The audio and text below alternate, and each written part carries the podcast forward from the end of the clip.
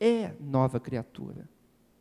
As coisas antigas já passaram, eis que se fizeram novas. Se alguém está em Cristo, é nova criatura. Na verdade, Deus ele tem um planejamento de algo na humanidade.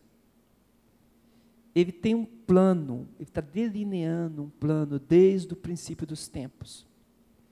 Deus não faz arranjos aleatórios. Ele sabe muito bem para onde ele está conduzindo a história. Ele conhece a tua vida, conhece a minha e conhece toda a humanidade em todos os tempos, em todas as eras. E por isso ele traçou um plano. E ele tem determinado, irmãos, ele tem determinado em Cristo Jesus esse plano para uma nova criatura, uma nova criação Algo está acontecendo no mundo do espírito. Porque Jesus Cristo veio a essa terra. Ele sendo Deus de Deus, ele veio aqui. E ele não veio na majestade da glória que ele tem, mas ele se fez carne, como eu e você. Ele se fez homem, um mistério do universo. Deus, homem. Esse é o planeta visitado, o planeta que Deus esteve aqui. Ele andou no nosso meio e ele transmitiu uma palavra completamente misteriosa. Ele disse de algo que estaria acontecendo, disse do objetivo dele aqui. E esse objetivo tem a ver com uma transformação de toda a humanidade. A humanidade que havia se distanciado de Deus, que havia aparentemente saído fora do plano dele, por assim dizer, essa humanidade está sendo desafiada em Cristo a tomar uma posição espiritual e a ser completamente transformada. Existe um estágio que Deus quer que nós estejamos atravessando. E é disso que estamos falando nesse momento, quando estamos diante da escatologia. Por favor, Jorge. Quando Deus criou o homem, lá no Gênesis, criou do, do, do pó da terra, quando Deus formou o homem, quando ele disse: façamos o homem conforme a nossa imagem, conforme a nossa semelhança, ele estava dotando este homem de algo extraordinário que o distinguia de todos os outros seres. O homem está distinto do, do, do mundo animal, do mundo vegetal, do mundo mineral e do mundo angelical. O homem é um outro tipo de ser. Durante muito tempo ficou difícil de entender isso. A antropologia nos colocava junto com o mundo animal. Hoje já existe um entendimento maior e já se pensa que é, não existe apenas o um mundo é, animal, vegetal e mineral, mas existe também uma outra esfera de vida, uma outra esfera de ser. Que tipo de ser é esse? É o, o mundo humano. Nós somos de uma classe especial dentro da criação. E isso aconteceu porque Deus moveu isso, formou o espírito dentro do homem. Ele, pelo sopro, pela vivificação dele, pegou isso que era pó da terra, que era apenas uma estrutura material, e colocou essa estrutura misturada com uma estrutura espiritual. De forma que o homem não é apenas material, não é apenas espiritual ele é um misto das duas coisas, formando um novo tipo de ser. E foi assim que Deus fez no início, na criação. Mas o que acontece é que a partir do momento que o homem pecou, esse pecado dividiu o homem. Porque nada nesse universo sobrevive, nada fica normal sem a presença de Deus. A presença de Deus é fator harmonizador. Onde a presença de Deus está, existe harmonia. Lá, quando Adão estava no jardim do Éden, ele e, e a sua esposa Eva, nossa primeira mãe, quando eles estavam ali, eles não tinham divisão neles. Não tinha essa questão de, de, de, de corpo, espírito, ou, ou, alma espírito, ou, ou parte material. Não, ele era um ser completo, era uma unidade, porque a presença de Deus, ela harmoniza, ela equilibra, ela dá unidade. Até entre nós, quando nós estamos na presença de Deus, quando oramos, quando clamamos, quando louvamos, irmãos, não tem distinção alguma entre nós. Amém? Barreiras todas caem, étnicas, sociais, regionais, cai tudo, cultural, patente, aqui todos somos iguais, porque a presença de Deus faz isso, ela harmoniza. Quem pode dizer glória a Deus? A presença de Deus faz isso. E lá no jardim do Éden, o homem estava nesse contato firme com o Senhor e ele não tinha esse problema. Mas quando entra o pecado, o pecado divide todas as coisas. Ele faz separação entre o homem e Deus, colocando uma barreira, a barreira do pecado, da desobediência, da rebeldia, para impedir o contato direto com o Senhor, mas isso não apenas só entre ele e Deus. Mas o homem com a natureza também passou a se sentir estranho. Ele que deveria fazer parte dessa natureza e ser um mordomo de Deus no, no, nesse convívio, nesse trato, ele agora se acha estranho. E a ação dele de transformação da natureza é uma ação que fere, que retira os outros seres do seu, do seu habitat, e as coisas vão se confundindo, e o homem vai poluindo, e ele, ele se insurge contra seu próprio semelhante entre homem e homem, e pior ainda, consigo mesmo. O ser humano consigo mesmo. Hoje em dia é possível, algumas pessoas têm dificuldade, dicotomia, tricotomia, policotomia, monocotomia, qual é o nome que a gente deve dar para a divisão do ser? A resposta teológica melhor de todas é não sei. Porque você pode dividir o homem em quantas partes você quiser e vai dividindo, dividindo, dividindo, e isso não para nunca. O que acontece, irmãos, é que à medida que o homem vai se distanciando de Deus, ele vai se, se partindo, partindo, partindo, partindo.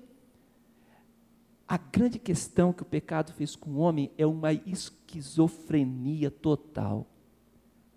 Ele se sente, às vezes, no espírito de um jeito, na carne de outro, mentalmente de outro, nos rins de outro jeito, coletivamente de outro jeito, socialmente, culturalmente. Ele está perdido, o homem está dividido.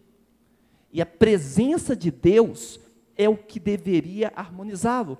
Por isso, quando chega em Romanos 7, o apóstolo Paulo fala: já está tudo confuso. O bem que eu quero fazer eu não faço. O mal que eu digo, não vou fazer esse mal, não tenho força para dizer não para o mal. E quando eu vejo, já fiz. O pecado faz isso, dividiu o homem, irmãos. E dividiu de uma forma que ele não se sente nem satisfeito consigo mesmo. Olha como diz Romanos 8, 20. Como é que a coisa formada vai dizer para aquele que a formou, porque me fizeste assim? Hoje nós vemos isso bem claramente na sexualidade. A pessoa diz: Não, não quero a, a orientação sexual que eu nasci, eu quero uma outra. E ele tem direito legal de fazer isso. E aí surge homossexualismo, bissexualismo e quais são os outros nomes? E mais um monte de nome. É direito? Claro que é direito, mas isso prova que o homem está complexo consigo mesmo, não existe mais aceitação do seu próprio ser, da sua própria cultura. E a gente vive buscando outras culturas e, e cosmovisões novas, de, tal, de algum lugar romântico, de, de, de um extremo oriente, de uma África profunda, e assim estamos nós. O que eu quero que fique bem ressaltado aqui, irmãos, é que isso surgiu por causa do pecado. Então, o que acontece? Nesses desvios que a humanidade fez, passou essa humanidade a lidar com desejos. A questão, tem gente que não gosta muito da, da, da psicologia do, do, Freud, é esquisita mesmo, é estranha, né? A psicanálise. Mas uma coisa o Freud acertou: problema da humanidade é o desejo. O homem deseja mais do que pode obter. É a psicologia do buraco. Quanto mais deseja, mais ele quer e não, não, consegue suprir, ele vai afundando, afundando, afundando, e esta é a questão central do ser humano. A resposta não, não é simplesmente uma resposta psicológica, psicanalítica. Talvez quem melhor trabalhou isso dentro dessa ciência psicológica foi o, o, o Carl Jung, porque ele chegou a dizer o seguinte: que a resposta para a crise existencial, palavra do grande psicanalista Carl Jung, é uma resposta religiosa. E ele está certo. Porque nós temos que dar uma resposta da, da existência com relação a Deus. Observe, irmãos, o que aconteceu. Maldade se multiplicou, diz o texto bíblico. E as pessoas ficavam tão afastadas de Deus que começaram colocar a terra como um caos. Isaías tem o grito do Senhor falando forte: Eu não criei a terra para ser um caos. Não foi para isso que Deus criou. Olha que tipo de caminho o homem tem tomado.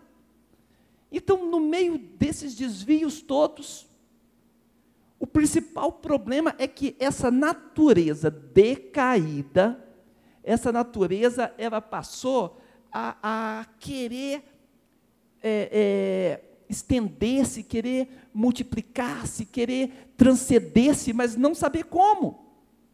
E as pessoas estão tão acostumadas a lidar com essa situação que querem transcender, que em vez de buscarem um caminho sadio, buscam todas as formas de caminhos estranhos para longe de Deus e não para perto do Senhor. E o Senhor diz: sabe o que está acontecendo com vocês? Poderias fazer o bem, estando acostumado a fazer o mal? Isso chegou no interior do homem a ponto de enganar o próprio coração. Por favor, Jorge. Então, essa finalidade de reestruturação em Cristo Jesus é, irmãos, um novo Gênesis. É isso que Deus está fazendo. O que Deus está colocando aqui em Efésios, olha como ele diz. Olha como esse texto é forte. Eu gostei da figura também, tá? Que quanto ao trato passado, vos despojeis do velho homem. Deus quer que essa estrutura cansada pelo pecado, cansada pelo desejo, cansada pelo impulso, Ele quer que essa estrutura caia por terra. E Ele diz assim: isso se corrompe pelo engano, mas e vos renoveis no espírito da vossa mente, e vos revistais do novo homem que, segundo Deus, é criado em verdadeira justiça e santidade. Então, Deus propõe agora em Cristo uma nova criação. Essa estrutura cansada, decadente, envolvida no pecado, ela precisa, irmãos, de uma vez por todas cair por terra. E foi para isso que Cristo morreu. Quando ele estendeu lá na, na, cruz do Calvário, seus braços, sua perna, deixou os cravos transpassarem, a lança do lado, o sangue vertido, era a sua própria vida derramada, por mim e por você. Portanto, se a vida de Cristo entrar em você, e eu quero dizer que isso não, não são só palavras, eu estou falando aqui de poder espiritual e do milagre da transformação do coração, amém? Então, quando a vida de Cristo entra em alguém, esse renovo começa a acontecer.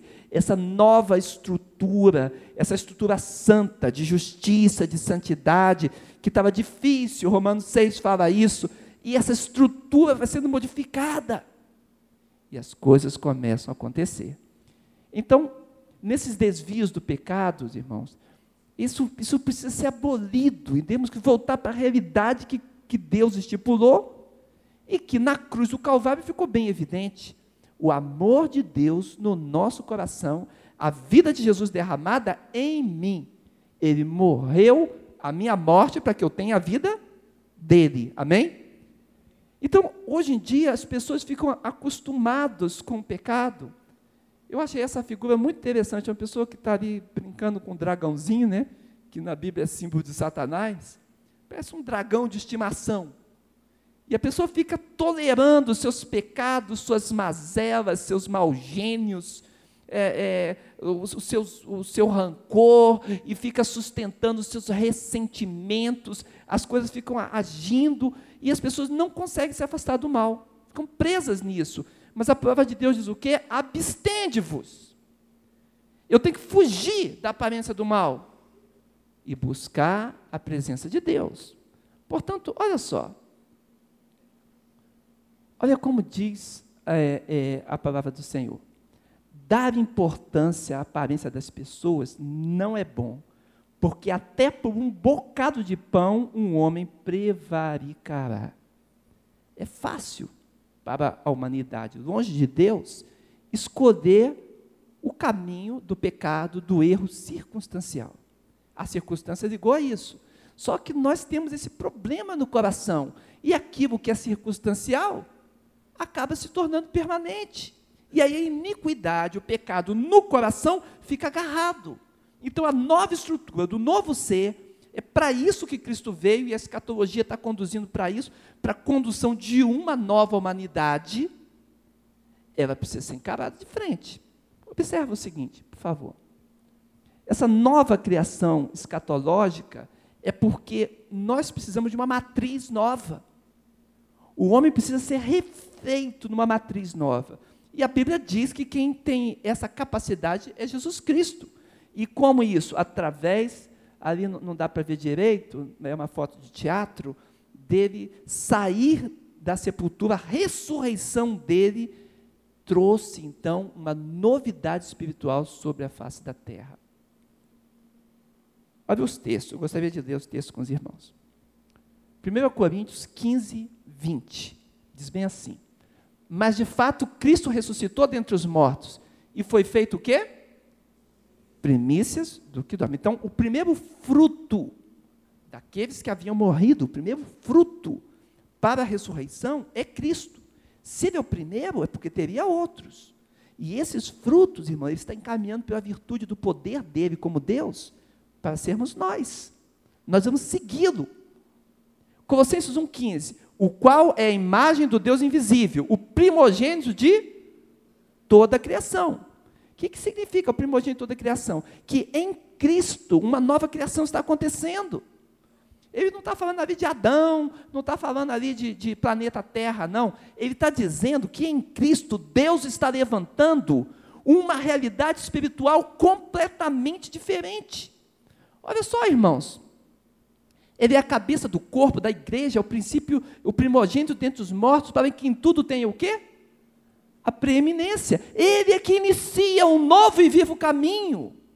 Ora, se Jesus inicia um novo e vivo caminho, o que, que eu faço? Eu vou atrás dele, amém? Qual é o caminho? É aqui, Jesus, é por aqui que eu vou. Porque ele abriu esse novo e vivo caminho. A Bíblia fala sobre as suas pisaduras, somos sarados. E eu vou falar, onde é que ele pisou mesmo? Né? E eu quero pisar exatamente as pisaduras de Jesus. Porque o caminho dele, a doutrina dele, a vida dele, é a vida em mim. Para criar em si mesmo dos dois um novo homem. Então existe um novo homem sendo fabricado, por favor. Como seria, então, nesse desenvolvimento humano, como seria o homem no futuro? O que, que Deus planejou? Por favor. Tem gente que pensa que talvez o homem do futuro tivesse um cabeção, tipo o Gazuli, né? Seria super inteligente. À medida que vai evoluindo, o cabeção vai crescendo, né? Aliás, eu, eu conheço gente bem inteligente por aí. Entendeu? Pelo menos o cabeção tem. Talvez não precisasse mais do corpo, ficasse como na ficção, né? só a cabeça ali com equipamento. Talvez dentro de máquinas, de forma ciborgue. Como é que, que vai acontecer com esse homem? Qual é o novo homem? Qual é o passo, o estágio que Deus está nos conduzindo? Por favor, Jorge. Irmãos, a Bíblia diz que esse estágio, as pessoas estão enganadas. Não, não é um estágio, estágio cerebral, não é estágio corporal. O que está acontecendo é que Deus está levantando agora uma nova criação espiritual.